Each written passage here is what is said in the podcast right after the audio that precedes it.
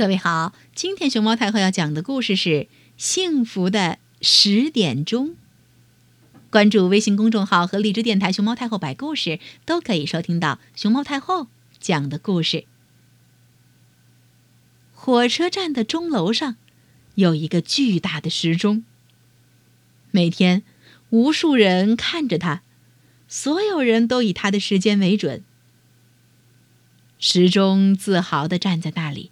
风光极了。后来，全新的电子钟出现了。可老时钟呢？它已经太老了。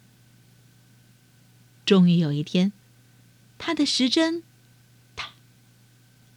最后停在了十点钟的位置，不动了。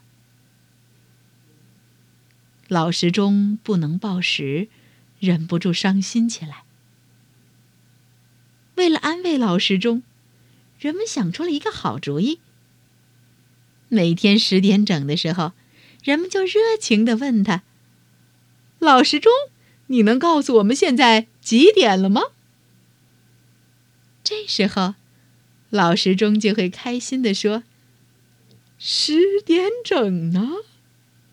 你看看，我的时间准着呢。”对于老时钟来说，每天十点整，就这样成为他一天中最幸福的时刻。